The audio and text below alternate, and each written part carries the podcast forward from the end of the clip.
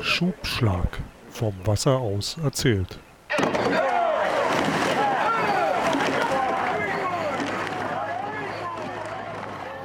Herzlich willkommen zu einer neuen Folge vom Schubschlag, dem Podcast übers Rudern ähm, und über Geschichten, die der Rudersport schreibt und geschrieben hat. Ich bin Carsten Bjeski und wie immer mit mir zusammen im virtuellen Aufnahmestudio Matthias Zappel-Zander. Tag Zappel. Ja, hallo Carsten, hallo liebe Zuhörer. Im letzten Moment hier noch äh, reingestürmt. Äh, hätte ich ja beinahe verschlafen, die Sache.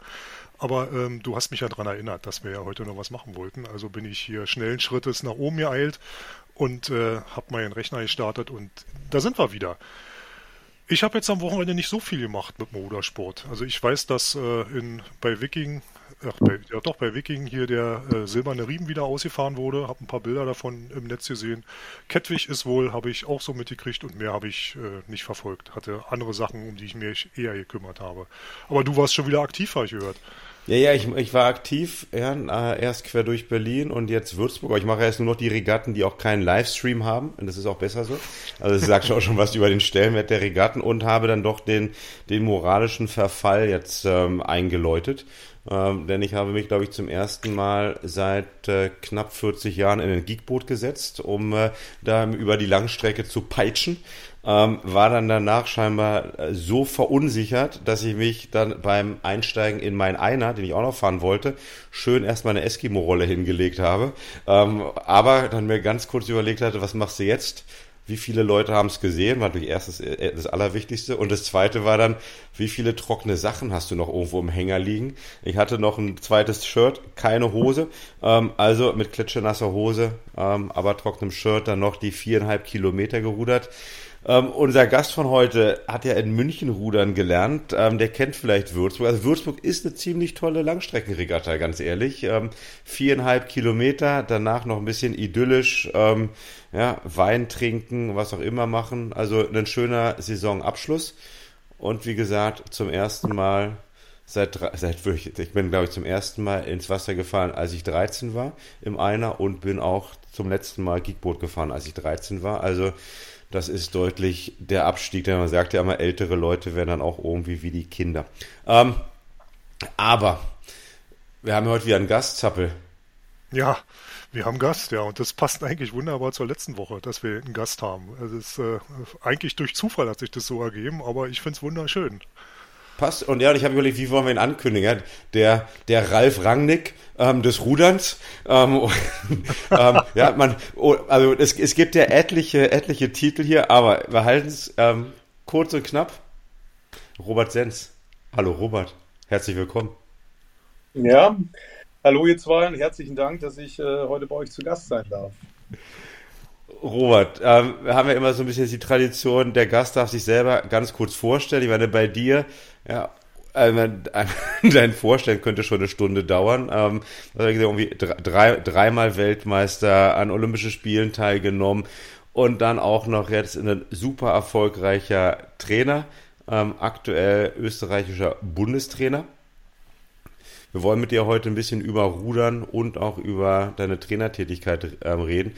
Aber erzähl doch mal ganz kurz. Ähm, wer ist Robert Sens? Oh, ja, du, das ist das. Mit Mitte 40 stellt man sich die Frage ja dann auch immer nochmal, ne? Ja, ähm, ja, wer bin ich? Wo will ich hin? Ja, genau. So war das alles so richtig. Ähm, ja, ich habe mit 16 angefangen zu rudern in Bayern. Ähm, beim ganz kleinen Verein, Ruderclub am Lech Kaufering. Die hatten damals mal ein Bootshaus aber äh, einen sehr engagierten Trainer, den Ulrich Ballender. Und einen super Landestrainer, äh, Zappel, den wirst du vielleicht noch kennen, äh, Harald Leifke. Harald der, Leifke sagt mir irgendwie der. War ja. der, der Chef-Trainingsplaner. Ach. Äh, nach München als Landestrainer verschlagen und der hatte den Kontakt hergestellt damals ähm, zu Erwin Krakau. Der war, ja, es ist seines Zeichens heutzutage immer noch der zweiterfolgreichste Trainer aller Zeiten der, der das Pendant zu äh, Professor Körner war. Der Theo war ja bei den Männern der, der, der Trainer und äh, ja, Erwin war bei den Frauen und der hat sich äh, in Bad Wörishofen zur Ruhe gesetzt und das war mein Glück. Dann hatte ich als Junior nämlich äh, durch den Kontakt von dem Harald Leifke einen super Trainer und ähm, der wahrscheinlich auch der Hauptschuldige ist dafür, dass ich heute immer noch immer noch irgendwie äh, in, in, unserem, in so unserem wunderschönen Rudersport äh, ja, immer noch nicht den Absprung geschafft habe oder das irgendwie faszinierend finde, weil der Mann einen sehr äh, bleibenden Eindruck auf mich gemacht hat. Ja, und von da aus äh, nach München und äh, ja, Full Disclosure dann zum BRC, wie ihr zwei auch.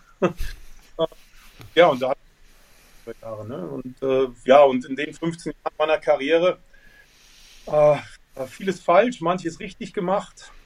Ähm, ja, Weltmeister im Zweier ohne mit Ted, den hattet ihr ja zu so einer Ostfolge da letztes Wochenende, wo ihr den Carsten rausgeschmissen habt. Ja, genau, das waren, da waren Ossis unter sich dann, ja, haben die einfach mundtot gemacht, haben sie. Ja. Die, die Rache der Wiedervereinigten. genau.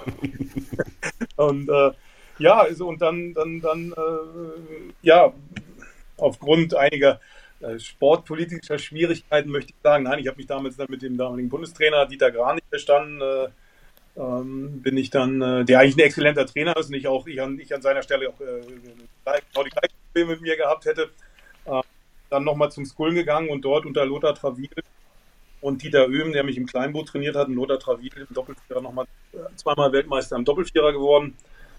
Ähm, ja, und äh, was sicherlich auch äh, für mich irgendwie wichtige Sache ist und was zu mir auch gehört, eben zweimal zu Olympia als Favorit gefahren und zweimal eben äh, ohne Medaille nach Hause gekommen. Das ist sicherlich, äh, denke ich, fast genauso prägend wie die, wie die Weltmeistertitel, wenn nicht vielleicht sogar noch etwas mehr. So. Das ist Robert Senz der Ruder. Das ist Robert Senz der Ruder. Und wenn Robert Ruderer, ne, ähm, du sagst prägend, ich, meine, ich kann mir definitiv vorstellen, wenn du da als Weltmeister antrittst, ähm, dem Zweier ohne, wart ihr dann zwei Jahre vorher Weltmeister, ne, da seid ihr auch zu den Spielen gefahren. Hast du dann, wenn wir dann nachher zu Robert Senz, dem Trainer, kommen, da auch, wie, wie lange analysiert man sowas dann, auch wenn man dann in diese Trainerrolle irgendwann mal reingewachsen ist, dann, das, das analysiert man doch auch noch wahrscheinlich mit Mitte 40, oder nicht? Oder hast du das komplett abgehakt? Oder bist du, ist es komplett durchanalysiert, alles erklärt und irgendwo in der Schublade? Ja, das ja, komplett durchanalysiert. Also ich glaube, das sind Erfahrungen, die ganz, ganz stark in meine Trainertätigkeit mit eingeflossen sind. Ja. Ah, weil ich schon natürlich, äh, klar, ich, also ich habe meine eigenen Fehler, aber meine eigenen Fehler, glaube ich, schon erkannt und äh, die Fehler, die habe ich natürlich gemacht. Ähm, aber auch oft ist es einfach so gewesen, dass ich äh, schon noch glaube, dass, dass wir teilweise auch systemische äh, Fehler gemacht haben. Also dass wir beispielsweise zu der Zeit immer beim ersten Weltcup, der zweiten Weltcup immer unschlagbar waren ähm, und, und, und es nie geschafft haben, hinten raus äh, da noch eine Leistungssteigerung zu erzielen. Mag alle viele unterschiedliche Gründe haben. Ich will da jetzt auch im gar, gar, gar nicht Einzelnen noch weiter drauf eingehen oder tiefer eingehen, aber ähm, durchanalysiert, äh, also es beschäftigt mich jetzt äh, emotional nicht mehr. Ja. Also heutzutage drüber lachen und, äh, und, und ich würde auch sagen, dass ich sogar froh bin, dass es so gekommen ist, wie es gekommen ist, denn jetzt bin ich der, der ich bin und äh, wer weiß, ob ich, äh, ob ich noch äh, Rudertrainer überhaupt geworden wäre, wenn ich mit einer Goldmedaille nach Hause gekommen bin. Bist du vielleicht sogar ein besserer Trainer geworden deswegen? Ja, das weiß ich, das kann ich natürlich nicht sagen. Ist, äh, ja, aber ich denke, wenn man sowas, wenn man sowas da mit, äh, ne, mitmacht und dann auch einfach nochmal gezwungen wird, also wenn, wenn es einfach so, ne, so, so ein Durchmarsch gewesen wäre, Weltmeistertitel, Olympiamedaille oder Gold am besten und dann fertig, also ne, ob du dann Rudertrainer überhaupt geworden wärst, eine andere Sache, aber wahrscheinlich ist es auch so, man, man hat doch dann weniger Selbstkritik, ne, weil lief ja alles und jetzt bist du doch eigentlich gezwungen worden, um auch mal drüber nachzudenken, ne? genau, eigene Rolle, Trainingspläne, ähm, Mannschaft und so weiter. Genau was du gesagt hast. Okay, war erster, zweiter World Cup unschlagbar. Also ich, würde ich würde da mal von auch wenn man auch wenn du das nicht über dich selbst sagen kannst, aber ich würde mal von außen betrachtet sagen, sowas prägt wahrscheinlich noch mehr und macht dich eigentlich noch besser als Trainer dann. Ja, weiß ich nicht, denn äh, man, das würde ja bedeuten, dass du, wenn du Olympiasieger geworden bist, dann kein guter Trainer mehr werden kannst. das, das, ist ja auch ja. Und das, äh, so eine Niederlage zum entscheidenden Zeitpunkt macht natürlich auch etwas mit dem Selbstvertrauen. Das, das ist mit Sicherheit ist das eher eine, ein Paket, das man erstmal durcharbeiten muss, mit dem man klarkommen muss, damit man in ähnlichen Situationen dann, dann die gleichen Fehler wieder macht. Also ich möchte das nicht unterschreiben, dass man nur weil man wichtige große Niederlagen eingesteckt hat, ähm, dass man deswegen besserer Trainer ist. Das sind, das sind Erfahrungen mit immer, oder beziehungsweise da fällt mir so ein schöner Spruch ein, ne, von, äh, weiß gar nicht, wer es gesagt hat, äh, das Genie lernt aus allem und jedem, der Schlaue lernt aus seinen Erfahrungen und der Dumme weiß schon alles. Das ist, äh, mhm. das ist für mich so ein schöner Leitspruch. Also das, man muss, man muss eben, egal ob man jetzt Olympiasieger geworden ist oder nicht, man muss, man muss das reflektieren. Und auch Olaf Tufte hat, hat mehr Rennen verloren als gewonnen. Ähm, wenn der jetzt Trainer wollen werden würde, denke ich, wäre das auch ein ganz exzellenter Trainer. Also jetzt das so pauschal zu sagen, ja, jetzt bist du ein besser Trainer, weil, weil das in Athen völlig in die Hose gegangen ist. Äh, kann schon sein, aber ich, also ich glaube, es hat mir Motivation gegeben. Also ich gibt es mir vielleicht auch immer noch. Also ich bin immer noch nicht fertig mit dem Sport. Ich habe auch immer noch nicht das Gefühl zu verstanden, zu, äh, verstanden zu haben, was unseren Sport ausmacht. Ähm, da gibt es noch so viel zu lernen. Also vielleicht hat es mir so Motivation, glaube ich, oft hat es mir gegeben. Aber dass es mir jetzt äh, ein tieferes Verständnis für den Rudersport gegeben hat, ach, weiß ich nicht. Na, glaub, okay. Mal okay, aber, aber was, was dann bleibt, auch von außen betrachtet, einfach nur bei, bei den Fakten, einer der wenigen, ähm, die sowohl im Riemen als auch im Skullen mal kurz Weltmeister geworden sind. Ich denke, das ist schon mal nicht so schlecht. Und äh, wie Zappel ja auch schon gesagt hat, der letzte Zweier ohne Weltmeister des DAVs, ne? Ja, ja, das ist schade, ne? Das ist, schade, das ist ja. schon, das ist schon nicht schlecht. Hey. Und dann, und dann, Robert, weil wir wollten ja vor allem mit dir dann über Training, Trainer und sowas sprechen. Wie, wie kam es dann dann? Wie kam dann überhaupt dieser, ich werde ich werd jetzt doch Trainer? Weil wir haben ja irgendwann, ich musste dran denken, als ich heute Morgen dachte, okay, wir sprechen nachher den Robert Sens, ähm, musste ich an unseren großen Freund, den Herrn Florein, denken, der ja gesagt hatte, so ein Trainer nebenher, der ist ja eigentlich nichts Besseres als ein Pfannkuchen. Ne? Äh, ist eigentlich ganz egal, ja, was der Trainer da am Ufer macht oder im Motorboot macht. Ähm, also die, die, die Mannschaft ist halt einfach gut oder ist nicht gut. So, was, was hat dich denn dann motiviert? Hattest du, erstens, hattest du den gleichen Eindruck, als du Ruderer warst? Und was hat dich dann motiviert, um Trainer zu werden? Und dritte Frage gleich, ja, drei für den Preis von einer. Und jetzt nach so vielen Jahren auch Trainerlaufbahn, hat Ronald Florein recht? Also ich möchte die dritte Frage als erstes beantworten, weil mir das äh, sofort in den Sinn kam, dass ich so oft das Gefühl habe, dass dieser Mann einfach recht hat. ja mehr und, und er graust beim Zuschauen, aber es passiert einfach nichts. Das, ja, das, aber es gibt natürlich auch sehr, sehr schöne Momente, wenn du gemeinsam mit einer Mannschaft äh, etwas entwickeln kannst, wenn du, wenn es mal das, das, das Wetter erlebt haben, dass, wenn man auf dem Wasser ist mit einer Mannschaft, dann. Und gemeinsam hat man etwas verstanden auf dem Wasser. Und ähm, das, das, ist, das sind tolle Momente, wenn man dann hinter so einer Mannschaft hinterherfährt und dann sieht man das in den dann auf einmal diese Freude, die aufkommt, wenn, wenn ein Boot anfängt zu laufen auf einmal. Und das sind da, das, also ich kann dem natürlich nicht zustimmen, sonst, äh, natürlich, äh, dann müsste ich kündigen, aber also ich erlebe das schon, ich erlebe das sowohl, dass man eben hinter Mannschaften hinterherfährt, wo man, wo man im Moment wahrscheinlich der Falsche ist und da äh, gar nicht oder vielleicht sogar das Falsche wirkt, aber es, es gibt auch die Momente, wo man wirklich etwas wirken kann. Und ähm, ich kann dazu nur sagen, als Sportler, um da auf die erste Frage zurückzukommen, ich habe wirklich so unglaublich tolle Trainer gehabt als, als, als Athlet. Also das für mich irgendwie, ja, wie bin ich da reingerutscht in dieses, äh, in dieses Trainersein? Also dann nach meinen 23 Hochschulsemestern Sportwissenschaft in Potsdam äh, gab es zwei Möglichkeiten. Entweder ich promoviere dann noch weiter oder, oder dann ja, war die Stelle ausgeschrieben in, in, in Rheinland-Pfalz und habe ich beworben und ja, da so reingerutscht. Das, aber ich, ich, hatte eben so einfach so, so tolle Vorbilder, also Erwin Krakau, auch Theodor Körner, den man den dann auch äh, in jungen Jahren kennengelernt habe. Der Öhm, der jahrelang mein Heimtrainer war im Einer, äh, auch Lothar Travil, auch äh, Ralf Volkmeier, mit dem ich Konflikte hatte, aber äh, jetzt feststelle, je älter ich werde, dass der Mann äh, dass bestimmte Verhaltensweisen, die er an den Tag gelegt hat, die ich bei mir jetzt auch wieder erkenne. Das, äh, das ja, so will es nie werden als Trainer, aber ne, der, der hatte ja ein schlauer Mann, der vieles gemacht hat. Nein, also ich habe da ganz, ganz viele äh, Rollenvorbilder gehabt, die, ähm, wo, wo, wo, irgendwie dann das ganz natürlich war, dass ich Brudertrainer geworden bin. Und kann auch nicht sagen, dass es für mich eine falsche Entscheidung war. Das ist also im Gegenteil. Ich es ist ein, sehr, sehr schöner Beruf und äh, mittlerweile entsteht ja auch sowas wie ein Berufsbild ähm, weltweit, was, was ein Berufstrainer eigentlich ist. Und, und, und wenn man es woanders nicht schafft, dann werbe ich einen Ruderverein, weil ich selbst mal selbst Ruder bin, sondern es, es, es, wird ja eine Profession, die durchaus, finde ich, anerkannt ist und äh, mittlerweile auch vernünftig bezahlt wird und nicht nur noch so prekäre Lebensläufe produziert, sondern äh, auch, auch, auch, wirklich ähm, ja, ein schöner Beruf ist. Ja. Hey, und in, in Rheinland-Pfalz, da bist du ja irgendwie doch eigentlich verbunden mit dem Namen Jason Osborne, oder nicht? Ja, also wir haben natürlich lange und erfolgreich zusammengearbeitet, aber als Trainer wäre ja, nee, finde ich fast für mich zu kurz gesprungen. Also ich, das, kann, das kann sein, dass das so gesehen wird. Das, ja. das kann sein, aber für mich persönlich waren die zwölf Jahre da sehr, sehr viel mehr. Ähm, wir haben es geschafft, also als ich ähm, Rheinland-Pfalz übernommen habe, ähm, waren wir, da gab es damals noch beim DOSB ähm, so, so LAL-Auswertungen, also da wurden die, der Nachwuchsleistungssport der Länder wurde da untereinander verglichen.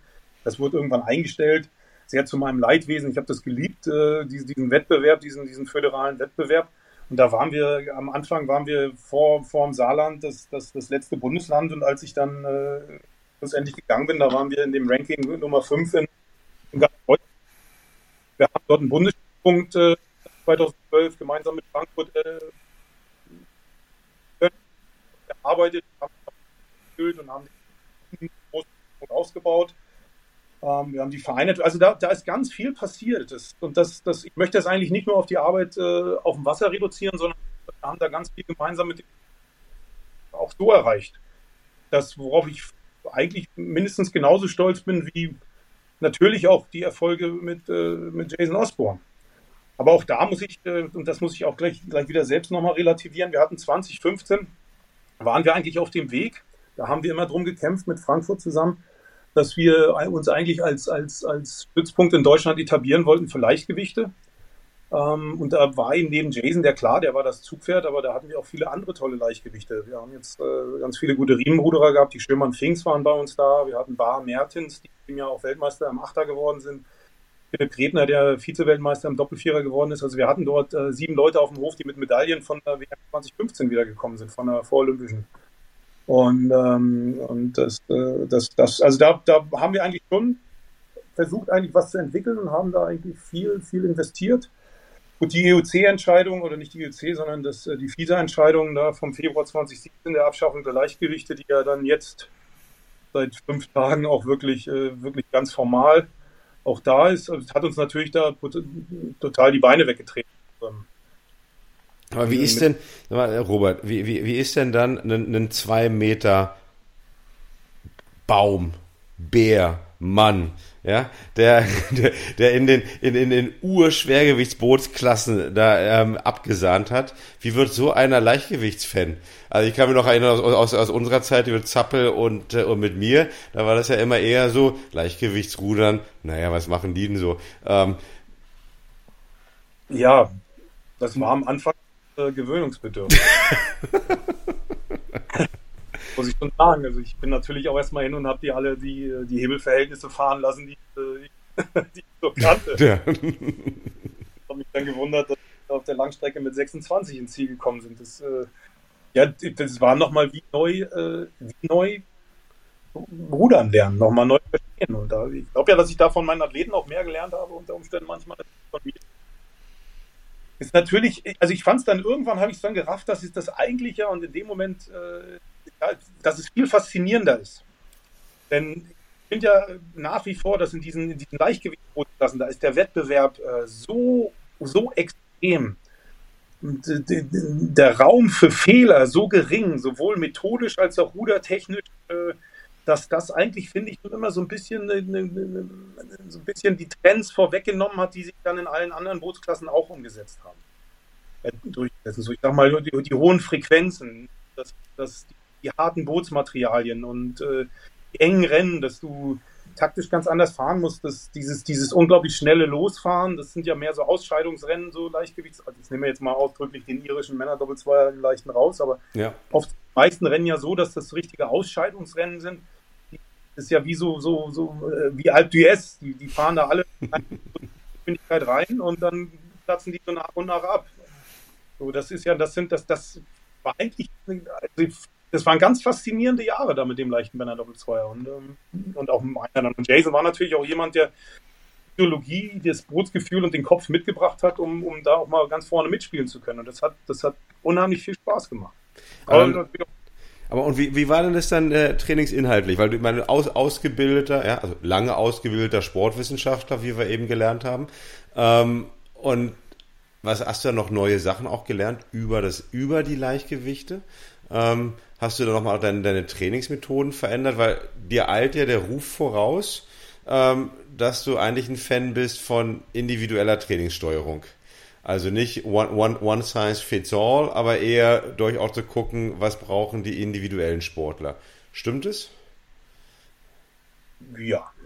Wenn du jetzt so pauschal fragst, dann kann ich einfach das ganz klar mit einem klaren großen Ja ähm, beantworten.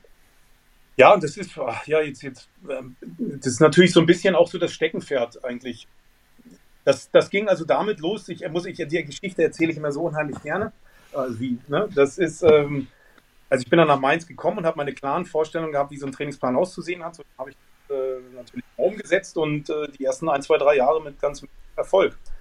Und dann haben wir äh, ein neues Bootshaus da bekommen in Mainz, das ist immer sehr schön und dann und dann war das irgendwie, dann hat irgendein Ah, irgendein Handwerker hat dann, äh, dann eine Wasserleitung angebohrt und dann ist die ganze Dichtung vollgelaufen. Fakt ist also, wir konnten jahrelang den Kraftraum nicht nutzen. Und dann konnten wir jahrelang kein Krafttraining machen und dann äh, und auf einmal wurden die, wurden die alle schnell, obwohl wir kein Krafttraining gemacht haben. Und da habe ich mir das erste Mal gedacht, so, das, äh, was ist denn hier los? Wie kein, keine, keine 8 Minuten Bank ziehen mit Frequenz 30 oder so. Ja, Jason Osborne hat in seinem Ruderleben ja, 20 Krafteinheiten gemacht. So. Das, das war für mich auch erstmal neu. Das, und ähm, dann mussten wir uns natürlich überlegen, wie wir sozusagen die Reize anderweitig setzen, haben da viel auf dem Wasser gemacht. Viel mit Sprints, äh, viel intensiv. Äh, ja, also wir haben sozusagen das damals relativ früh mit, mit, mit äh, polarisierten Intensitätsverteilung rumprobiert. Das war eigentlich damals mehr so unser Steckenpferd, dass wir gedacht haben, warum sollen wir denn hier nur auf diese Hartmann-Sache hören, so nach dem Motto, wenn das da zu, zu platziert wird, dann wenn man sich da so ein bisschen eingelesen hat, dann sind das ja Studien, weiß ich nicht, da hat der VW Golf noch zwei Türen gehabt, ne? Das, äh, da, da, da wurden diese hat sich ja auch alles verändert. Wie bist du denn da, aber wie seid ihr denn darauf gekommen? Oder du oder ihr zusammen, ja, über dieses Polarisierte? Weil, ähm, weil ihr doch da, denke ich, die, die ersten in Deutschland gewesen seid. Das heißt, du hast dann einfach nur mal gedacht, okay, wir machen hier immer schon das Gleiche. So, ich muss jetzt auch ein bisschen umdenken, weil ich kann jetzt nicht mehr diese Krafttrainingseinheiten an, an Land machen. Ähm, oder bist du einfach der Typ, der doch ständig, keine Ahnung, irgendwelche Google Scholar Alerts hat, wo dann immer jede Woche die neuesten Research Papers äh, aus der, aus der Sportwissenschaft kommen? Wie, wie muss ich mir das vorstellen? Oder bist du jemand, der einfach immer, ja, irgendwie doch mit anderen unterhalten, auf internationalen Wettkämpfen, sich da mal ein bisschen auszutauschen? Ich meine, da muss doch oben was passieren, dass du dann darauf kommst. Jetzt nicht von einem Tag auf den anderen, aber natürlich ist es ein Prozess. Aber ja, du kommst dann dahin, du hast deine Schule gehabt, 90er Jahre, 2000er Jahre, selbst als Sportler, Sportwissenschaft studiert. So, und dann kommt dann irgendwann doch sich dieses Öffnen für was anderes. Ausprobieren. Na, wir haben als Sportler auch unter äh, Dieter Öhm, als ich noch Sportler war, haben ja. unter Dieter sehr viel rumprobiert. Okay. Ich habe ja auch ein paar Mal versucht, den, den ich wäre auch gerne mal den Einer gefahren, aber bin an Marcel auch nie nur annähernd vorbeigekommen. Der war immer talentierter und, und ich habe auch schon damals schon schlauer trainiert, noch mehr vielleicht. Oder weniger gefeiert, ich weiß es nicht. es Möglichkeiten. Ähm, na, also das gehört ja irgendwie, wenn man seinen Beruf als Rudertrainer ernst nimmt, dann gehört auch das, die Experimentierfreude dazu. Mhm. Das, ne, da hat Karl Adams gesagt, die Leistung ist in allen Bereichen gleich. Äh, wenn, ich, wenn, ich, wenn ich drei Sterne Küche machen möchte, dann geht das nicht, äh, irgendwas reproduziere, sondern es geht nur, indem ich etwas Neues bringe. Und, und das, das ist natürlich immer der Anspruch, dass, dass, dass wir das, das, und das ist auch heute noch der Anspruch, dass wir versuchen müssen, etwas zu machen, in die Lücke reinzustoßen, die, die noch keiner gefunden hat. Wir müssen irgendwo äh, und, und, uns einen Vorteil zu verschaffen. Und das, indem wir jetzt eingetretene Pfade einfach folgen, das, so wird das nicht funktionieren. Das, das war eigentlich schon immer das Credo. Wie wir jetzt im Einzelnen darauf gekommen sind, äh, das ist natürlich ein langer Prozess gewesen. Ähm, als wir dann angefangen haben mit den, mit den Sunday Trials in Mainz, jeden, jeden Sonntag dreimal 2000 maximal, da haben noch alle geschrien, alle erfahrenen Trainer, Robert macht das nicht, die knicken dir mitten in der Saison weg, weil die Grundlagenausdauer dadurch äh, kaputt geht, dass sie maximal das war damals, also was muss man da sagen, so vor, ist ja gar nicht so lange her, ehrlicherweise ist es vor zehn Jahren noch gewesen. Da haben, da haben die alle einen Vogel gezeigt. Wie könnt ihr jede Woche fahrt ihr ganzjährlich Maximalbelastung? Und das, das kann doch gar nicht klappen. Das hat, hat dann irgendwann geklappt. Und dann wird man natürlich mutiger. Und dann wir jetzt, das jetzt, jetzt haben wir es einmal in der Woche gemacht, warum machen wir es nicht öfter? Und, und was sind die Mechanismen dahinter? Und, und ja, und dann, dann habe ich das Riesenglück gehabt, dass zum, zum ähnlichen Zeitpunkt, äh, als, wir dann in Mainz so ein bisschen unruhig wurden und was probieren wollten und auch damit angefangen haben, kam der Professor Mark Pfeiffer hat ja einen Ruf äh, nach, nach, nach an die Johannes Gutenberg Universität in Mainz bekommen. Und das ist ein, das ist ein super, also unglaublich guter Trainingswissenschaftler. Und der hat mir so ein bisschen immer zu dem, was ich eigentlich eher so gefühlsmäßig mit den, mit den Mannschaften, mit den Leuten und was wir uns so erarbeitet hatten, der hatte dann auf einmal eine, eine Nomenklatura dafür. Der konnte das beschreiben und der hat dann immer gesagt, naja, eigentlich äh, das ist ja für mich alles so, als wenn ihr in Polarisation geht. Und, und, und dann hatte ich auf einmal sozusagen ein Wort dafür, was ich dann wirklich mal googeln konnte. Und dann hat sich da natürlich eine ganz äh, interessante Welt geöffnet. Und, und, und der Mann hat ja natürlich auch, wir haben ja dann schon ähm, noch einen großen Einfluss aufs Rudern gehabt, weil der in, den, in, in der ganz großen Studie äh, Ragman, also äh, Regenerationsmonitoring und Management im, im Sport, das war die damals am besten finanzierte Studie im deutschen Sport, ähm, aber der hat auch so dieses Interesse gehabt, was wir jetzt heutzutage machen. Der hat das Interesse gehabt, so ein bisschen, äh, das wirst du sicherlich auch wissen, du hast ja mit der Börse ein bisschen was zu tun, wie ich mal im Fernsehen gesehen habe. Ähm, der hat eben angefangen, mit, mit Hilfe von Algorithmen mal sozusagen äh, das Training zu analysieren und da Vorhersagen zu machen, Vorhersagen machen zu wollen. Und da haben wir damals, 2014, auch äh, beim Bundesinstitut für Sportwissenschaft einen Antrag durchbekommen, ähm, wo, simulative Trainingswirkungsanalyse, wo wir also das erste Mal versucht haben, das mit, mit Algorithmen zu schaffen. Und da äh, gab es den damals, den Mainzer Professor, den, oder den gibt es immer noch, ähm, der hat damals das, das Performance Potential Double Model äh, entwickelt. Das ist eigentlich immer noch, es hat sich damals eigentlich schon gezeigt, dass das ganz gut funktioniert. Und das ist ja natürlich nichts anderes als, äh, als eine hochgradige Individualisierung, dass du, dass du Algorithmen hast, die versuchen zu lernen, wie ein Individuum funktioniert. Denn ich denke, dass darüber, das, das brauchen wir heutzutage gar nicht mehr bestreiten, was für Athlet A ja. richtig, für Athlet B noch lange nicht richtig und was für Athlet A heute richtig ist, ist für Athlet A übermorgen schon nicht mehr richtig. Denn das, jedes Training verändert den Körper. Das ist ein hochgradig kybernetisches System. Das ist, da Vorhersagen machen zu wollen. Das ist, also es ist ja nicht nur so, dass die Athleten unterschiedlich sind, sondern die sind quasi auch, nach dem Wintertraining ist ein Athlet auch anders als nach, nach, der, nach der Saison. Das ist ja ganz logisch. Und, und, und aber diese Mechanismen mal zu verstehen, oder beziehungsweise vielleicht äh, gar nicht zu verstehen, denn dabei können die Algorithmen oder jetzt heutzutage die, die, die AIs oder dieses Machine Learning, ja. das kann natürlich, kann natürlich nicht helfen, unbedingt zu verstehen, aber Zumindest kann es helfen, Zusammenhänge zu erkennen, die wir nicht in der Lage sind zu erkennen. Und habt ihr dann für solche Sachen auch, äh, ich meine, Protokollierung ist doch extrem wichtig dann von eurem Training. Wart ihr dann die Ersten, die angefangen haben mit absoluter digitaler Protokollierung? Oder wie, wie kommst du an die Daten dann ran? Weil es reicht ja nicht irgendwie aufzuschreiben, okay, heute 90 Minuten äh, ähm, extra gemacht, ja, oder vielleicht polarisiert, macht ihr 120, ähm, Herzfrequenz irgendwo zwischen 110 und 130. Da musst du doch ganz anders vorgehen.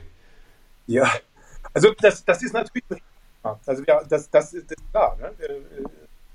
Äh, äh, diese Algorithmen, die brauchen natürlich Daten. Und dieses, das ist ja heutzutage, wir haben damals, äh, wir haben drei unterschiedliche Protokollarten gehabt. Also ich hatte dann immer so meine, meine Listen, die ich das dann so reingetragen habe und die Athleten auch ausfüllen mussten. Daran sind die Wissenschaftler, da haben die immer Kopfschmerzen gekriegt. Jetzt kommt er wieder mit seinen Excel-Listen hier an. Ja. Dann, haben wir, dann haben wir das mit, äh, mit dem Polar-Trimp, also den Trainingsimpuls von Polar versucht.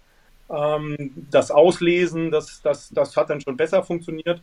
Und dann hatten wir noch irgendwie, dann wollten die Athleten das irgendwie, da haben wir sozusagen mit dem Session abgearbeitet, also Rate of Exertion, wie die Athleten sich fühlen, wie anstrengend die das wahrnehmen, so die Borg-Skala oder sowas. Okay. Was jetzt sehr unwissenschaftlich klingt, aber äh, ein ganz, ganz wichtiger Faktor ist auch in der, in der Sportwissenschaft eigentlich so, wenn es um Training Monitoring geht, ist das eigentlich so der, eigentlich ein, einer der wichtigsten Faktoren. Ja, aber das ist, äh, wir haben da früh mit angefangen und das sind auch unsere größten Probleme gewesen. Dann wurde, also über Ragmon äh, und Ragmin wurde dann damals schon versucht, eine, eine, eine App zu programmieren, wo die Athleten dann ihr Training äh, ja. sagen, ein, einfügen sollten. Aber dann war, war, war in der, in der, in der Studien, in, in, in dem Antrag waren da eigentlich, keine Ahnung, 35.000 Euro für die App-Programmierung da irgendwie eingestellt. Das, das, jeder, der sich damit mal beschäftigt hat, weiß natürlich, dass das, das geht einfach nicht. Ne? Ja, das, äh, ja. Die war dann auch eben einfach nicht geil. Das, die war so benutzerunfreundlich, dass das Ding nie abgehoben hat. Also, das ist nie richtig, äh, sozusagen die App, die hat, die hat, die hat nie funktioniert. Das war dieses, dieses Tool, äh, dieses Performance, äh, also Perpodomo. Und die Ideen, die der Pfeiffer da hatte, unglaublich geil. Also seiner Zeit voraus. Es ist, aber wir haben sie, Datenaufnahme war genau das, war, war ein Riesenthema. Aber jetzt, zehn Jahre später, eine ganz andere Nummer mit den Variables und äh, wir können, da tun wir uns heute alle viel, viel leichter. Ja, wie, wie, wie läuft es denn aktuell? Ich meine, hier, wir, wir beide sind der Alt, der Zappel und ich. Ähm, was was, was gibt's denn mittlerweile dann für, für Apps, für, für Art und Weise, um das ähm, zu verfolgen. Also ich habe irgendwie verstanden aus, den Niederlanden, dass sie da auch irgendwie mit deutlichen Apps und Monitoring dann arbeiten. Also so, dass du auch, wenn du nicht in der Nationalmannschaft bist ähm, und reinkommen willst, eigentlich auch den gleichen Trainingsplan machen musst und dir dann aber auch die App dann irgendwie sagt, so, pass auf, Robert, ähm, hast heute schön trainiert, aber irgendwie waren da in deinen 120 Ausdauerminuten, waren 10 Minuten, wo die Herzfrequenz irgendwie zu hoch oder zu niedrig war. Ja, ähm, pass auf. Ist, ist das irgendwie eine, eine, eine Geheim-App? hast du auch das Gleiche? Ähm, Gibt es da irgendwie so einen, so einen weltweiten Standard oder ist da jeder doch ein bisschen im Geheim unterwegs, um Sachen zu entwickeln? Bestimmt, also mit Sicherheit. Da, also wer da jetzt nicht dran ist, der ist. Äh, ja, darum, ich meine, das ist ja das Zeitalter von AI und Big Data und gut, ich meine, in Deutschland sind wir immer ein bisschen zurück bei Digitalisierung, aber da wollen wir, da reden wir gar nicht drüber, aber so in normal digitalisierten Ländern? Wie läuft es da?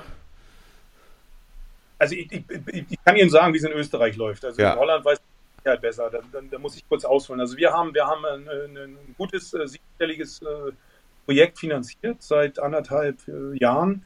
Ähm, das heißt Aero, also da geht es wirklich um den Einsatz von, also Individu Entwicklung individualisierte Trainingsprogramme mit Hilfe von Machine Learning und, und, und AI. Ähm, und was, wie wir, wie wir es machen, ist, also wir nutzen, wir nutzen Whoop und äh, die Polar V2, statten unsere Athleten, unsere Top-Athleten damit aus, haben parallel aber eine eigene ähm, App entwickelt, wo, wo wir unsere Athleten, die, die unsere Athleten nutzen müssen, wo sie ihre, ihre Training dokumentieren, viel mit Session API, wo sie eben auch eintragen müssen, wie sie wohlbefinden und und und. Das ist ein Zeitansatz von zweieinhalb bis drei Minuten am Tag. Mhm. Ähm, die haben wir neu programmieren lassen. Die wird aus meiner Sicht, das läuft jetzt seit einem Jahr, war am Anfang schwierig, aber das wird, das wird immer wieder besser. Weil, wie gesagt, die Qualität der Datenaufnahme extrem wichtig ist. So. Und die App, da haben wir dann auch programmieren lassen für, für WUP, für Polar und, und Garmin, so diese Standard, äh, diese Standard-Sachen. Äh, so, und da laufen diese Rohdaten, laufen in diese App eben rein. Ja, und was, was dann eben ist und das, was, was, äh, was ja eigentlich so diese ganzen Strains und Trims und das alles, was die, was die ganzen Polaruhren, ne, jeder, jeder von uns hat ja so eine Uhr und die sagen dir dann immer, naja, It's time, it's time to move, sagt die von ja, mir immer. Ja. So und so drauf. Aber das sind ja meistens, ähm, da, da, gibt es ganz andere Experten, aber meistens äh, sind, das, sind das sozusagen, die arbeiten eben mit, mit deskriptiven Daten, die, die nehmen mit der, der letzten vier bis sechs Wochen, die du immer so trainiert hast, diesen chronischen Trainingsload ja. und den aktuellen Trainingsload und vergleichen das und wenn das eben über eine den Acute Chronic Workload Ratio, wenn das eben über eine, in bestimmten Level hinaussteigt, dann, dann wird es ihm zu viel. Ähm, wenn dann auch noch deine, deine, deine, deine Ruheherzfrequenz oder Herzfrequenzvariabilität ausschlägt, dann eben die, schlagen die Uhren nicht immer alle äh, Alarm und sagen so, Schluss, vorsichtig jetzt so. Aber das ist, das ist an und für sich äh, das alles ganz trivial, weil, weil das immer natürlich nur eine Sache ist, die nach hinten schaut. Du arbeitest immer nur mit Sachen, die, die, die schon gelaufen sind. Und, und, und der Anspruch, den wir jetzt hier im Projekt haben, ähm, dass, dass, dass wir eben äh, ja, Modelle entwickeln, äh, Instrumente entwickeln, die es eben doch schaffen, da mal nach vorne zu schauen. Und äh, weil das, das ist, das ist ja sozusagen eigentlich ist der heilige Gral der Trainingswissenschaft, dass wir, dass wir versuchen mal rauszufinden, was äh, oder beziehungsweise, dass wir einfach bestimmt für bestimmte Athleten auch mal Programme testen könnten und die uns sagen können, naja, mit der und der Wahrscheinlichkeit geht es nach hinten los. Oder? Also du willst eigentlich ja. dann, du willst dann ein Modell haben oder eine App oder ist ja das gleiche in dem Falle, die dir dann auch sagt, was du in den nächsten zwei Wochen trainieren solltest oder was morgen trainieren solltest. Ja, genau. Wir, das, das, ist, das ist der Idealfall. Aber für mich als Trainer ist es ja, als Trainer ist es so, jedes, jeden Trainingsplan, den ich schreibe, ja. ist eine Wette. Das ist eine Wette auf, auf irgendwas. Ich habe da eine Zielstellung, ich möchte äh, XY Leistungsfähigkeit entwickeln und da überlege ich mir, wie das klappen kann und es ist eine Wette. Ob das klappt oder nicht, dann kann ich mal nach drei Wochen, nach sechs Wochen, nach dem Winter oder so, dann muss ich gucken, ob das, ob das funktioniert hat. So, und, und, der, und, der, und der Wetteinsatz ist immer die Lebenszeit und, der, und die Arbeit von Athleten. Ja. Und, und, und, und da geht es doch eigentlich auch darum, diese, diese Trefferquote, diese Wettquote zu erhöhen. Und da sind diese, da sind diese, dann, dann ist es doch einfach nur, wenn ich beispielsweise, also die App ist erstmal gar nicht das Problem, sondern diese dahinterliegende, das, die dahinterliegende künstliche Intelligenz, die versteht zu funktionieren wie Athlet A und nicht wie Athlet B, sondern das ist jeder, jedes, jeder bekommt seine eigene, seine eigene AI sozusagen. Ja, jeder, ja. Das, und, und die lernt dann so zu reagieren, die kann dann auch Vorhersagen machen. Das ist, das ist also die, die, die Idee, Idee dahinter. Stand jetzt. Wir, ja.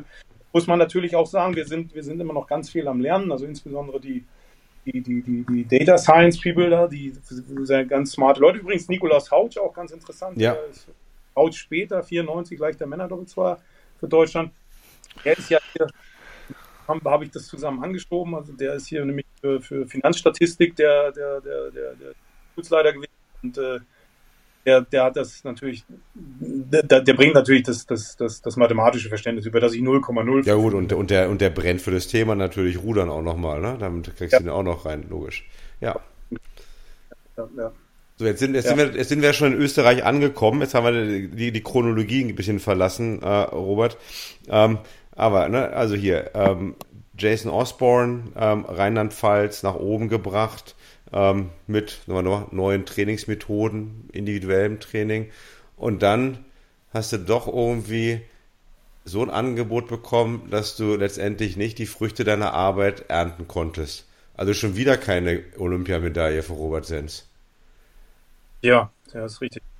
Ja, das war, das war, eine, war natürlich eine ganz, ganz schwierige Zeit. Ähm, weiß gar nicht, ob ich das jetzt noch nicht sage, aber mir wurde schon von äh, den DRV-Verantwortlichen auch nahegelegt zu dem Zeitpunkt, dass ich mir auch was anderes äh, suchen soll, weil es für mich im DRV keine Zukunft gibt. Ja, und dann kam natürlich das Angebot äh, und das, ja, und dann habe ich natürlich eine Familie, die ich äh, ja. besorgen. Und dann, das war der nächste Karriereschritt. Ja, das, das war unglaublich schade. Dass, äh, äh ja, also das das tut mir auch immer noch weh, das sage ich ganz ehrlich, aber das war, das war sozusagen eine schwierige Entscheidung und ich, ich bereue sie nicht und ich glaube auch, dass es die richtige war. Dann ähm, am Ende, ich bin ja froh, hat ja auch mit Jason und Johnny, die haben das ja exzellent gemacht und mit der Sabine eine, eine super Trainerin, äh, ja. eine Trainerin gefunden. Das hat also war vielleicht, ich, ich will es gar nicht bewerten, aber das war eine schwierige Zeit, will ich ganz klar sagen. Das war nicht, äh, das war nicht leicht. Also das war auch keine Entscheidung, die meine Frau und ich uns äh, ja. Nö, das, kann, das, das, das, das kann ich mir vorstellen. Ja.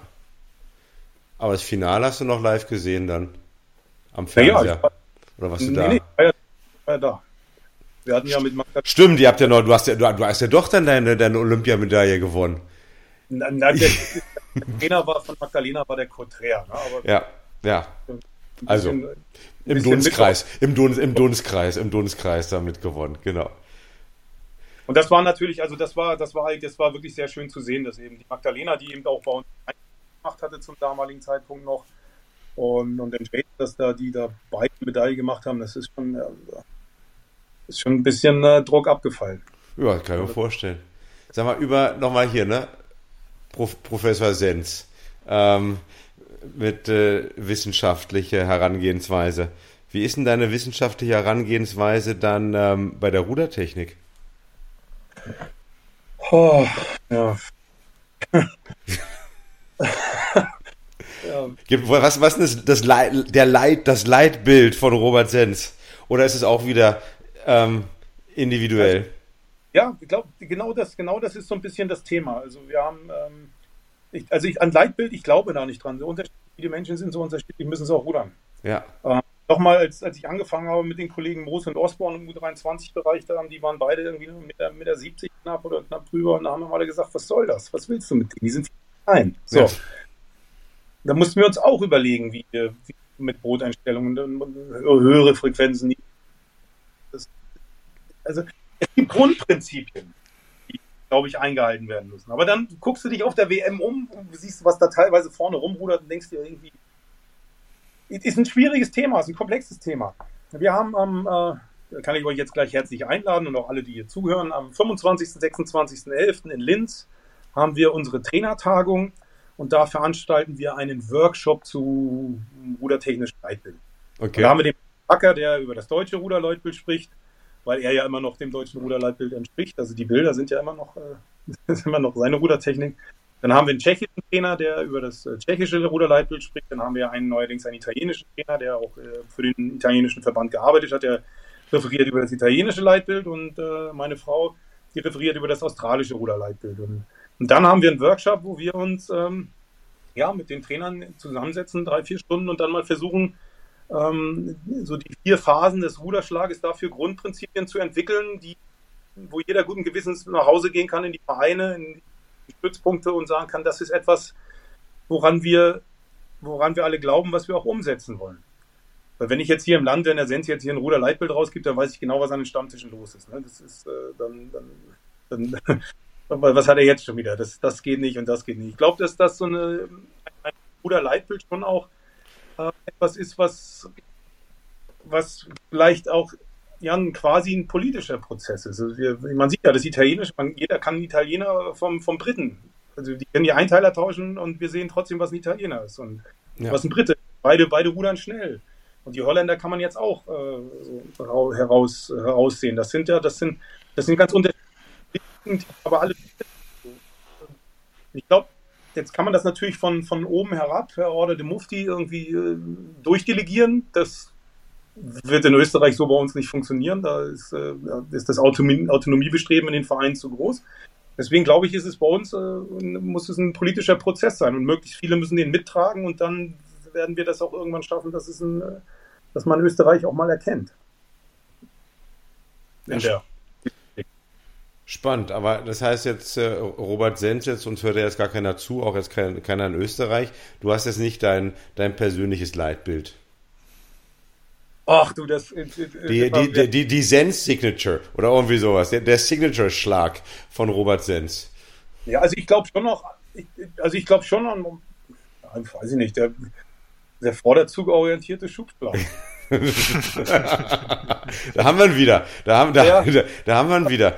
Aber jetzt nicht, die, die, ob die Pause hinten sein muss, ob ich nach vorne beschleunigen muss oder nicht. Ähm, sagst du, wow. Pause hinten im Riemboot eher als im Schoolboot. Ja. Äh, Gerade im Achter finde ich die Pause ganz, ganz interessant, so als Sammelpunkt.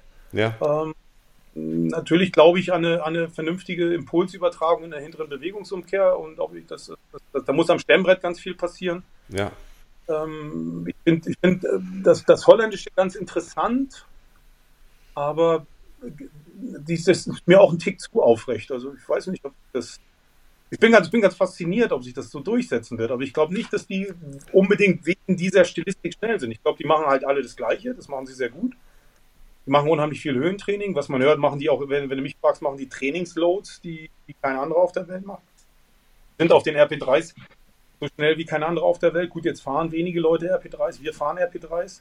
Deswegen äh, muss ich sagen, dass das, was die da veranstalten, das ist, das ist unmenschlich. Also ich glaube, dass die eben auch schnell sind, weil sie ein, ein sehr stimmiges System haben, sehr stark sind und alle gemeinsam rudern. Aber ich glaube nicht, dass es nur die Stilistik ist. Das, mhm. Aber ich sage ganz klar, Glaube. Ja, das ist, ja, ja. man darf da jetzt nicht nur hingucken und sich denken, oh, ist das alles schön, wie die das machen. Aber das ist, ich glaube, nur das ist es eben nicht. Aber bist, du dann, auch, bist du dann auch Messboot-Fanatiker, Robert? Also überhaupt nicht.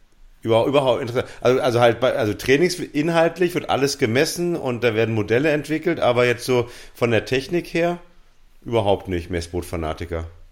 Nee, ne, wenn du fragst, ob ich Messboot-Fanatiker bin, dann äh, ganz klar nein. Ja. Würde, wir, haben, wir haben leider nicht würde gerne mehr wollen. Ähm, geht aber leider nicht, weil wir sozusagen, wir müssen eben Schwerpunkte setzen. Wir sind kein reicher Verband, wir sind auch kein großer Verband. Äh, wir müssen, wir müssten sowas immer zukaufen ähm, momentan, also das von, diesen, von den kommerziellen Dienstleistern. Und die wenigsten sind dann wirklich darauf spezialisiert, einzelne Mannschaften zu entwickeln. Ähm, wir können natürlich alle mal durchmessen lassen und dann äh, haben wir von allem mal ein Profil. So, aber das ist aus meiner Sicht ist das eben nicht, nicht zielführend. Sondern wenn, dann müsste man das äh, ganzjährlich in einen Trainingsprozess einbauen und dann auch eine gemeinsame Linie mit der Messtechnik entwickeln. Ähm, das, das, das muss man dann eben auch vernünftig einsetzen und nicht nur so mal so als Wasche mal einmal drüber laufen lassen im Jahr.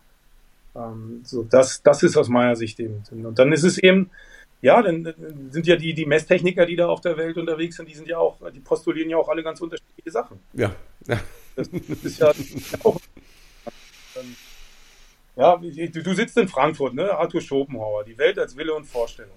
das, hast du so einen Messtechniker da, der sieht die Realität, das Leben auch äh, durch seine Messinstrumente. Ja. Ja. Ist, wer, wer, das mal so mit, mit den berühmten äh, Messtechnikern dieser Welt erlebt hat, wie die das, wie da die Menschen auseinandernehmen, ohne den einmal ins Gesicht zu gucken oder das Boot, sondern nur auf ihren Bildschirm. Ja, muss man mögen, ne? Ich finde das, find das interessant, aber ich, ich würde das sozusagen, ich, das ist für mich klassische Traineraufgabe, also Bootstraineraufgabe, was ich ja gar nicht mehr hier in Österreich, sondern klassische Bootstraineraufgabe, muss man schon auch sehen, ob ein Boot läuft oder nicht. Das, das hoffe ich mir eigentlich schon von allen unseren Bootstrainern. Ja. Das, das auch, dass man auch sehen muss, dass man ein Gefühl dafür haben muss. Das, ich, das kann man nicht, also klar, schön, wenn man sich dabei helfen lässt, aber outsourcen, äh, komplett kann man das nicht. Darf man das nicht, glaube ich zu deiner Aufgabe in Österreich habe ich gleich noch eine Frage. Erst nochmal zurück und dann können wir dieses ganze Trainingslehre, Leitbild, Kapitel abschließen. Ähm, wenn du doch auch mal so schaust, ne, dass du gesagt okay, wir müssen auch gucken, wo die Lücke ist, was wir, was wir verbessern können. Was ist denn jetzt eigentlich der, der, der neueste heiße Scheiß? Also, weil jetzt machen ja alle irgendwie Polarisierung. Ja, jetzt fangen ja auch in den Vereinen an. Da muss, hier, was, was, was müssen wir jetzt hier noch? Was ist der neueste? Ist jetzt wieder zurück zu früher? Ähm, Hast du, hast du noch hier so, ein, so ein neues Ding, so ein neues Ding am Laufen? Ja, ähm, oder ist das, machen wir jetzt erstmal alle Polarisierung? Also bei uns nochmal, das, das Ding ist rum, also dieses, das Polarisieren, also nochmal, wir, also wird immer gesagt, dass wir so sehr polarisieren, das machen wir gar nicht. Also das, äh, sondern wir versuchen das wirklich schon mannschaftsmäßig individualisiert zu steuern. Wir haben Athleten, die reagieren da sehr gut drauf. Ähm, nur polarisiert, glauben, ich, nochmal, wir haben die Angst verloren vor, von Maximalbelastungen auch im Winter. Das ist ganz wichtig, dass man immer wieder Maximalbelastung fährt. Das halte ich für ganz wichtig, aber auch eben für die technisch, technisch-taktische Komponente. Dass, dass, dass sozusagen sechs Monate keine hohen Schläge machen, keine Maximalschläge, das ist ein Fehler. Also, ähm, ich, also ich, ich, ich, glaube, dass Carsten, das tut mir leid, dass ich dir das Herz brechen muss, ähm, aber das, das, also das ist wie überall im Leben. Es ist nicht dieser, also ich glaube nicht, dass es diesen einen ganz großen Wurf noch geben wird. Es wird eine Präzisierung erforderlich sein.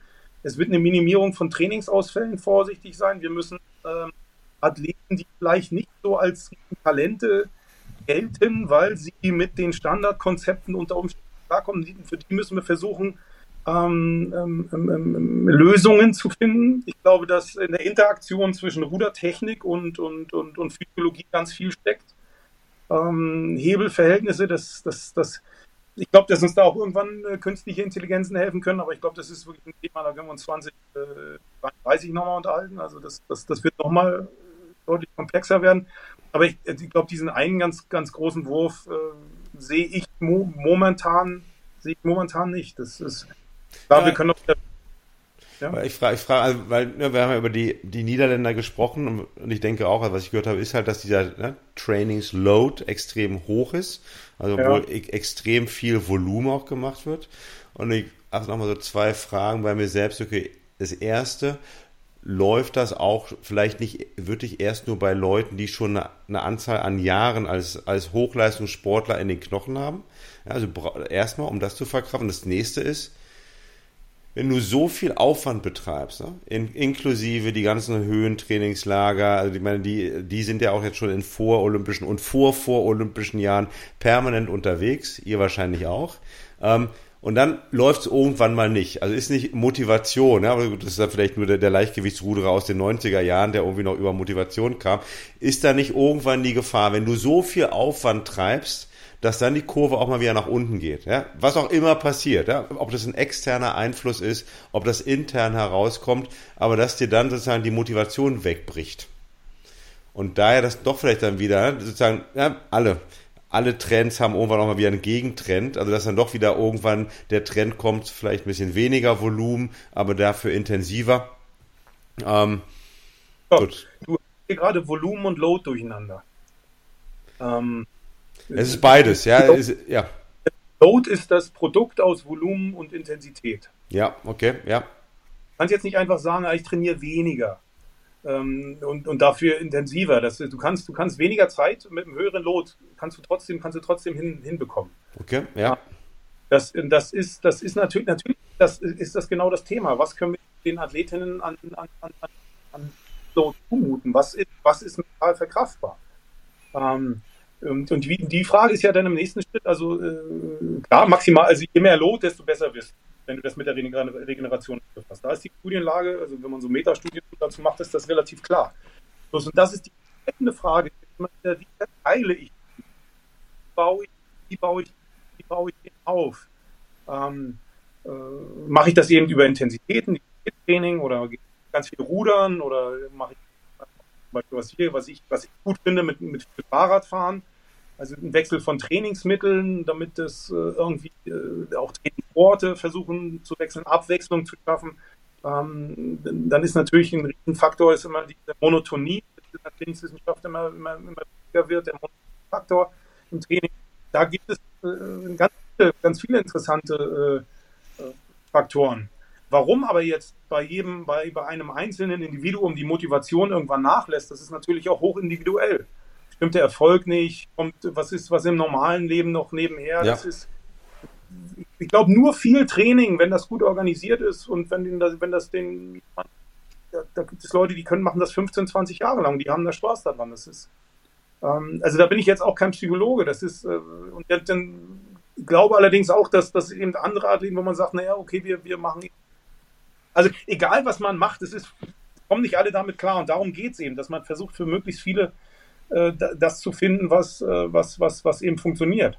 Und, und wie flexibel ein System ist. Und, und wenn, wenn, wenn manche Athleten eben sagen, so ich habe jetzt eben drei, vier Jahre lang, das war mir zu hart, ich brauche jetzt mal in, hat man, haben, äh, Großen haben dann immer ein Jahr Pause gemacht und sind dann wiedergekommen. Es gibt ja alle möglichen Strategien, um damit umzugehen, so ein Sabbatical oder ja. mal wieder was Neues probieren. Ich glaube, wenn man sich mit Olaf Tufte unterhält, der hat sich auch in seinem Leben zwei, dreimal neu erfunden als, als Ruderer. Haben mal wieder was probiert. Das ist natürlich schon wichtig. Aber ist es Aufgabe eines, eines, eines, eines, eines Verbandes sozusagen? Ich finde das bei den Holländern äh, ganz vorbildlich, wie die das momentan durchexerzieren. Das, ich finde das, find das toll und die suchen sich auch schöne Trainingslagerorte. Das ist ja auch immer so diese Atmosphäre, die, das, die, machen, das, die machen das eigentlich gut. Das, also ich glaube nicht, dass da eine großartige Gegenbewegung. Keine Abnutzungserscheinungen dann irgendwann kommen. Also vom System, ja? bei, bei einzelnen Ruderern vielleicht, aber vom System denkst du nicht, dass da Abnutzungserscheinungen geben wird? Nee, ich glaube nicht, dass das die Abnutzungserscheinungen, die man dann an der Spitze sieht, sind oft nicht Abnutzungserscheinungen an der Spitze, sondern einfach, dass sozusagen dass die Heranführung, die Talente Heranführung in der zweiten, dritten Reihe nicht funktioniert. Okay, ja. Also natürlich, im Dropout hast du, du hast in allen Altersklassen hast du einen Dropout und auch natürlich hören hören Athleten irgendwann auf, egal wie viel sie trainieren, die hören auf. Ähm, egal wie viel Erfolg sie haben, die hören auf. Die erfolgreichste die Frage ist immer, was, was passiert dann? Und das ist eigentlich, äh, das ist die große Frage. Wenn der DDR das, das äh, Zappel, das weißt du besser, die haben alle mit 25 aufgehört, aber die zweite, dritte Reihe, 20 dahinter gekommen bin, das hatte ich einfach über 30 Jahre lang funktioniert, der langfristige Leistungsaufbau, dieser, diese systemische Heranführung neuen Wobei die auch einzelne Jahre hatten, wo es dann auch mal zum Höhepunkt überhaupt nicht funktioniert hat, obwohl sie halt ihren Plan hatten. Sowas kam halt auch immer mal vor. Also da gab es dann Höhenlager, da konnte man eigentlich kaum trainieren, weil das Wetter eben relativ schlecht war oder ähm, irgendwas war in der Vorbereitung, das eben nicht so geklappt hat. Das, das ist halt damals auch so gewesen und das wird heute sicherlich auch ab und zu mal der Fall sein. Ein Sportler ist halt keine Maschine. Richtig, aber ich würde trotzdem sagen, dass die DDR das stabilste leistungssportliche System war über 30 Jahre, was es eigentlich gab. Ja. Weil Oder immer halt genug nachkam. Ja. Ja. Ja, und es waren ja nicht immer, das waren nicht die gleichen. Klar gab es immer, natürlich hast du so Britzke Mager und Lange und so, drei Olympiamedaillen. Es gab immer welche, die die, die auch länger dabei waren, aber gerade in den Achtern, da war schon immer eine hohe Fluktuation. Ja, da gab es Leute, die waren nur ein Jahr oder auch nur zwei Jahre mal in der Nationalmannschaft und haben es dann nie wieder geschafft, sich zu qualifizieren. Die sind dann noch ein bisschen B-Nationalmannschaft gefahren, aber für die fürs ganz große Boot hat es halt nicht mehr gereicht. Guck mal, wir haben ja die, also 70 sind ja die 69 Minuten in unserer Podcast-Folge ähm, immer, Robert. Ähm, doch nochmal Österreich jetzt, ne? Also da habe ich, ja so, hab ich ja etliche Fragen. Also du bist in, äh, in, in Schwerin geboren und das hilft wahrscheinlich nicht, um nach Österreich zu gehen. Hast dann aber dann in, in, in Bayern gelebt, das hilft dann wahrscheinlich schon wieder eher. Wie war denn das so? Ankommen, Österreich, Bundestrainer. Ja, der, der, der Bundesrobert kommt dann da an. Der Bundespiefke, der Bundespiefke. Ähm, ja. Ja, und 20 Uhr in den Nachrichten wurde es sogar gesendet, ja, neuer National. Ne? Also ich glaube, es war ähm, die Zeit in Schwerin hat mir, hat mir mehr geholfen als äh, die Zeit in Bayern. Okay. Denn ähm, im österreichischen Ruderverband gab es schon drei Trainer aus der ehemaligen DDR, die hier sehr erfolgreich gearbeitet haben. Wir hatten hier den Sportdirektor Hans Eckstein, der, der aus Dresden, der den dafür ist er sozusagen bekannt. Ähm, und dann hatten sie den, den Elmar Anthony und den Heinz Weigel in, in den Kern Elmar Anthony. Ja. ja. Elmar war der Trainer von meinem Vater und äh, Billy Weigel war mein, also war der Bundestrainer oder der, der DDR-Nationalmannschaftstrainer der Junioren 1990. Äh, der hat äh, einen sehr bleibenden Eindruck bei mir hinterlassen. Also ich habe hab, also, äh, persönlich, aber die haben alle in Österreich seine Spuren hinterlassen. Jetzt nicht so deutlich, aber bei gerade älteren Trainern in der, in der Denkweise, das, was an Leistungssportkultur hier im Land da ist, da haben diese die zwei Herren schon ganz viel, ganz viel auch äh, ganz viel Grundlage gelegt. Deswegen dieses, dieses Denken, das ist hier, das ist auf fruchtbaren Boden gefallen. So Kleinbootüberprüfungen, äh, individuelle Leistungsfähigkeiten und so, das sind ja alles keine, alles keine Fremdworte. So. Und dann, dann, dann sagt der gemeine Wessi, das steht natürlich in keinem einzigen Zusammenhang mit der Tatsache, dass irgendwie in den 90er Jahren ja auch ein paar leichtgewichtige Österreicher wegen Doping gesperrt wurden. Ähm, ja, das stimmt, das steht kein Zusammenhang. Also ich, was jetzt sagen? ähm, also ich waren mal welche gesperrt, ja, aber ich kenne mich jetzt natürlich. Ja, ja, die hatten, die hatten sogar, ich glaube, die waren sogar mal Weltmeister und danach gesperrt oder irgendwie, weil die, die hatten in den 90er Jahren ja auch ähm, einen, einen Vierer ohne und einen Doppelzweier, die da relativ gut unterwegs waren. Ja, ja, ja, ja. Dann aber auch da mal ähm, danach gesperrt, weil das eine oder andere zu viel genommen. Egal. Ähm, so, aber du bist gut empfangen worden. Ja, ja, sehr, ja, klar. Also es macht doch unheimlich viel Spaß. Es ist viel, klar, wir haben, wir haben, wir haben natürlich ähm, äh, viele Sachen in den letzten dreieinhalb Jahren auch verändert. Ähm, wir haben ähm, gerade das, das, das, das, das komplette Juniorrudern äh, meiner Kollegin, der Anna Götz, die auch aus Deutschland, äh, ja, fast mitgekommen ist nach Österreich. Ähm, wir, für uns ist eben das A und O das Verständnis des langfristigen Leistungsaufbaus. Wir wollen, das, das klingt jetzt auch wieder so richtig nach DDR-Sport, aber da, das ist auch für mich in Ordnung. Das ist, da glaube ich dran. Das sind so die, man muss einfach, äh, was Händchen nicht lernt, lernt Hans nimmer mehr. Das ist, was, wenn, wenn acht Jahre lang nur Mist gemacht wurde, dann braucht man nicht versuchen, auf der Zielgeraden nochmal einen Sport anzusetzen. Das wird dann auch nichts mehr. Äh, ich, ich glaube, es ist ganz wichtig, dass wir, dass wir im Juniorbereich wichtige, gute Grundlagen legen und da, ja, das, und das, und das, das Schöne muss ich wirklich sagen, dass, dass hier, ähm, hier mit dem engeren Vorstand, mit dem Horst Nussbaumer, Walter Kabers, Norbert Lambing, das sind alles drei ehemalige Leistungssportler, hm. die, die, die Weltklasse gerudert sind, die, die ein absolutes Verständnis dafür haben, die, ähm, die verstehen, wo die Reise hingehen soll und die das noch unterstützen. Und das macht, das macht total Spaß. Es ist ein offener Austausch.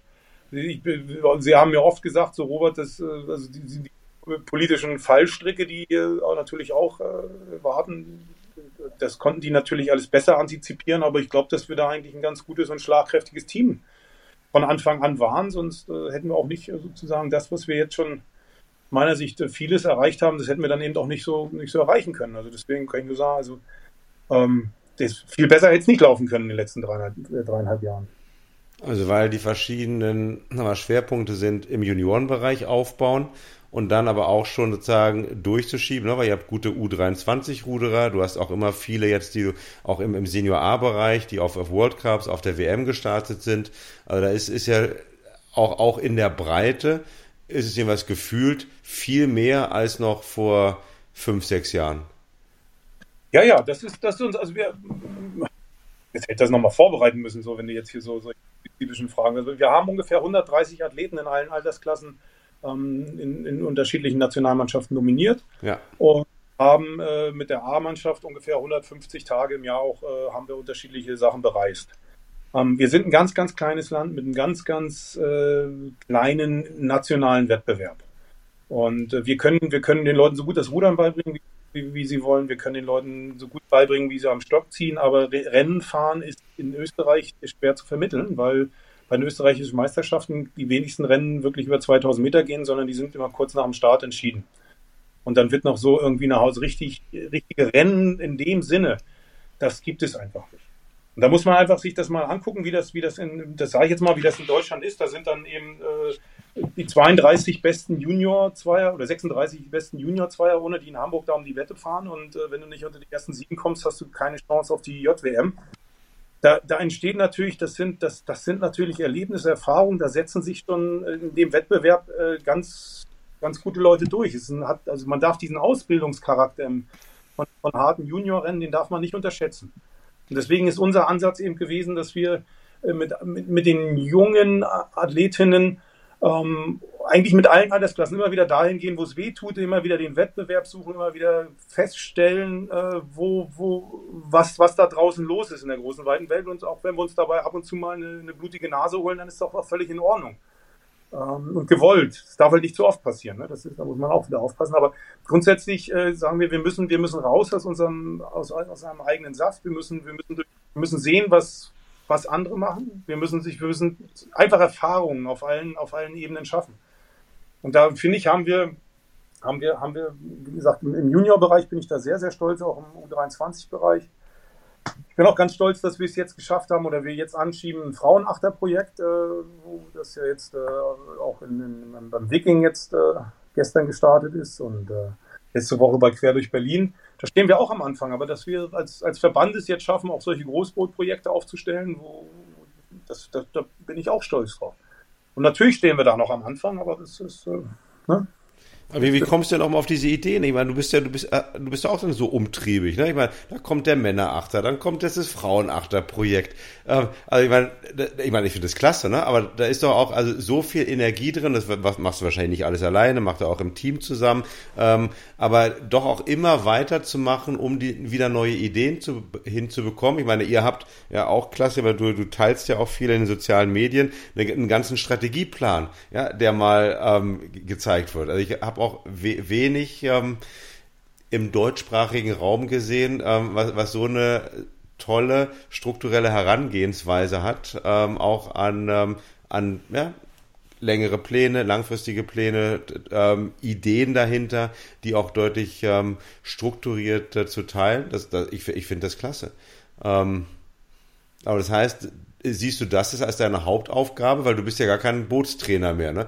Und jeder Trainer fängt ja irgendwie mal an als Bootstrainer und du stehst eigentlich so über den Ding, du fährst da wahrscheinlich mit, ähm, aber du bist erst mehr konzeptuell unterwegs. Ach, ja, ja. Na, ich bin ein bisschen, habe ich das Gefühl immer, dass ich die eierlegende Wollmilchsau hier noch bin. So. Bayern sagt.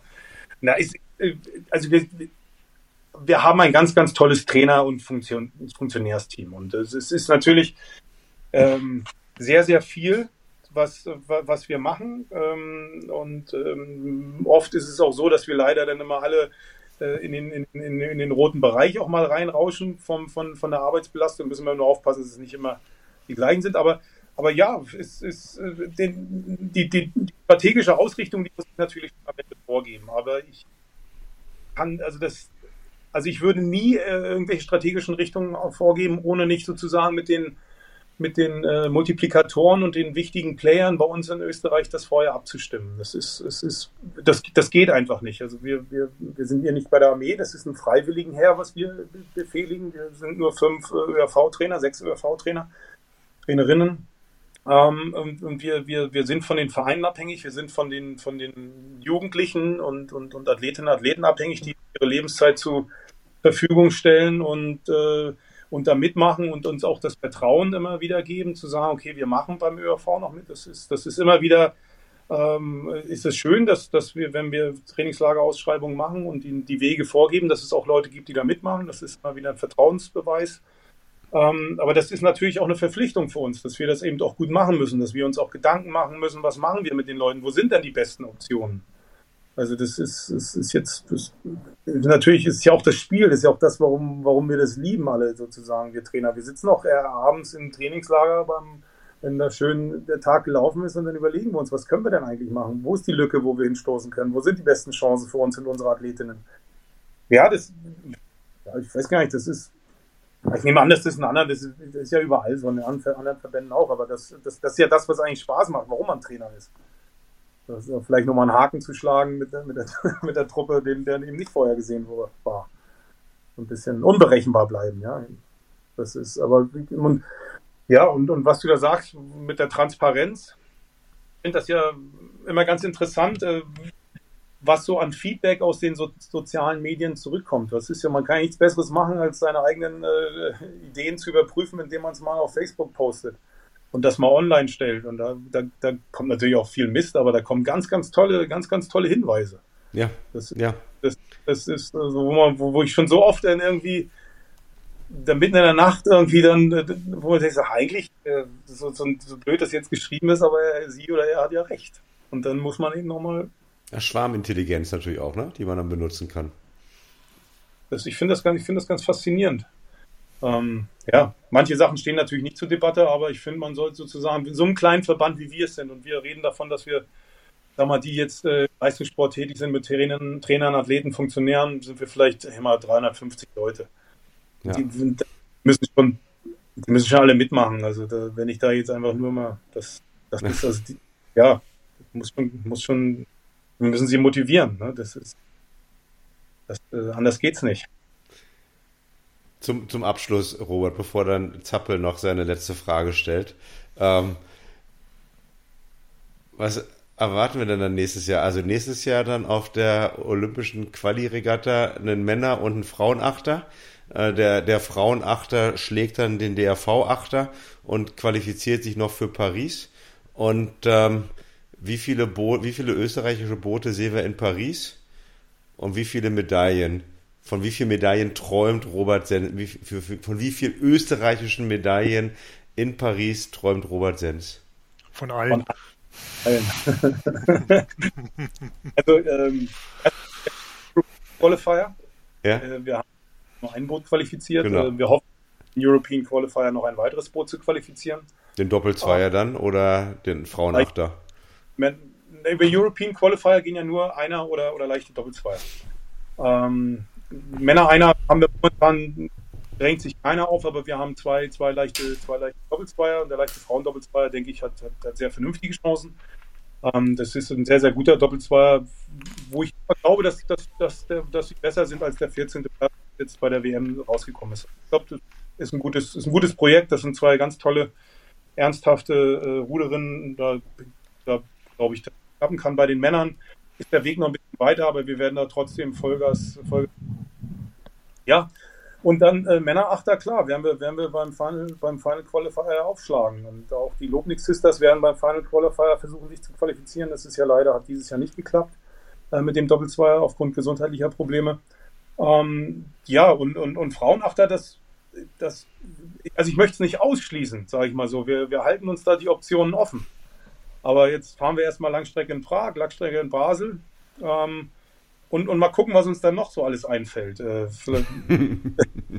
Aber das, ist, das sind natürlich dann schon alles Projekte, wo ich ganz ehrlich sage, und deswegen ist Paris, also die, die Paris, die Kugeln sind ja aus dem Lauf, die Athleten sind bekannt. Ja, ja, ja.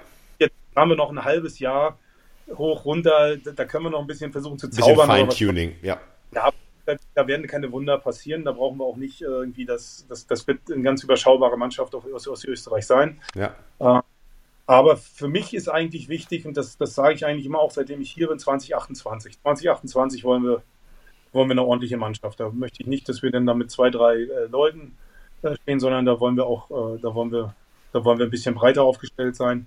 Und das ist eigentlich so das Entscheidende, dass wir jetzt anfangen, eben, äh, und mit, da haben wir letztes Jahr angefangen mit dem Frauenachter-Projekt, äh, fangen wir jetzt. Das sind alles Projekte, wo wir mal uns da an den Start legen können und und dann treiben wir da einmal mit, die 2000 Meter mal runter, mal gucken, was, wo wir denn da liegen. Das ist mir schwer zu sagen.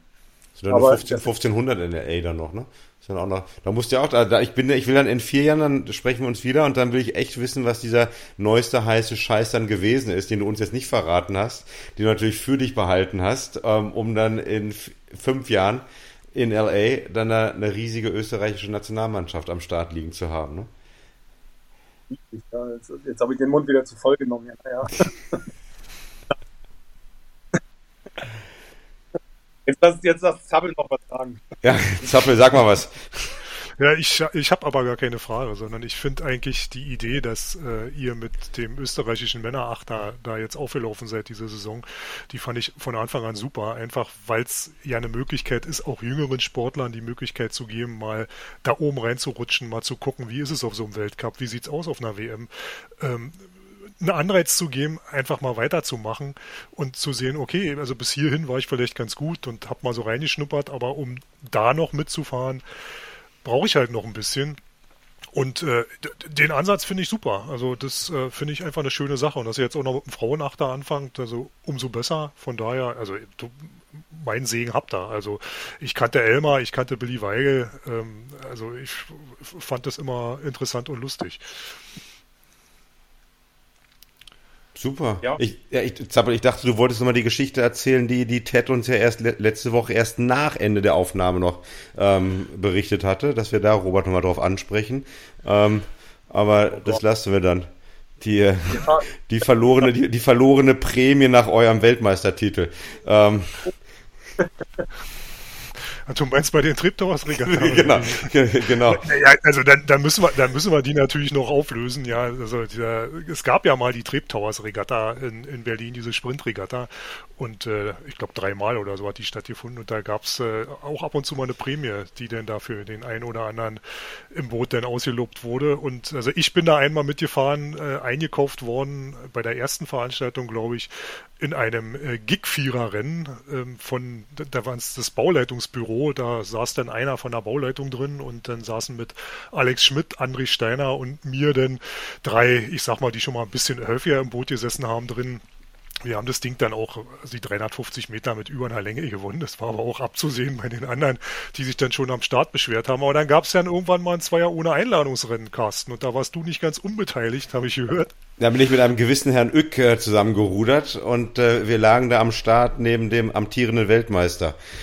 Ähm, du warst das. Aber der, der, der, der Zug, der spätere Banker war halt so geldgeil, ähm, dass er halt dann so an dem, an dem Riemen gezuppelt hat, dass er diesen Zweier ohne Sens Kirchhoff ähm, besiegt hat. Und, äh, und, und Ted wusste das auch noch, ja. Der, der, der, der hatte ähm, letzte Woche uns noch darauf angesprochen.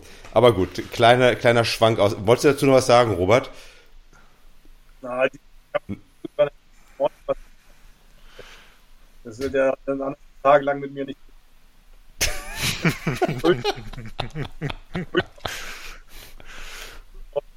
das war klar. Ja.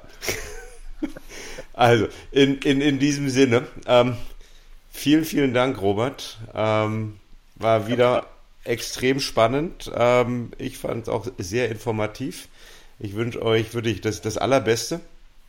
Ähm, Nochmal neue interessante Ideen, neue, neue Drehs, neue Kniffe, den letzten heißen Scheiß. Ähm, und, und ganz viel Erfolg dann im nächsten Jahr, aber vor allem auch in den, in den kommenden vier, fünf Jahren dann. Ja, vielen Dank euch zwei und äh, macht weiter so. Ich freue mich auch schon auf die nächsten Folgen von euch.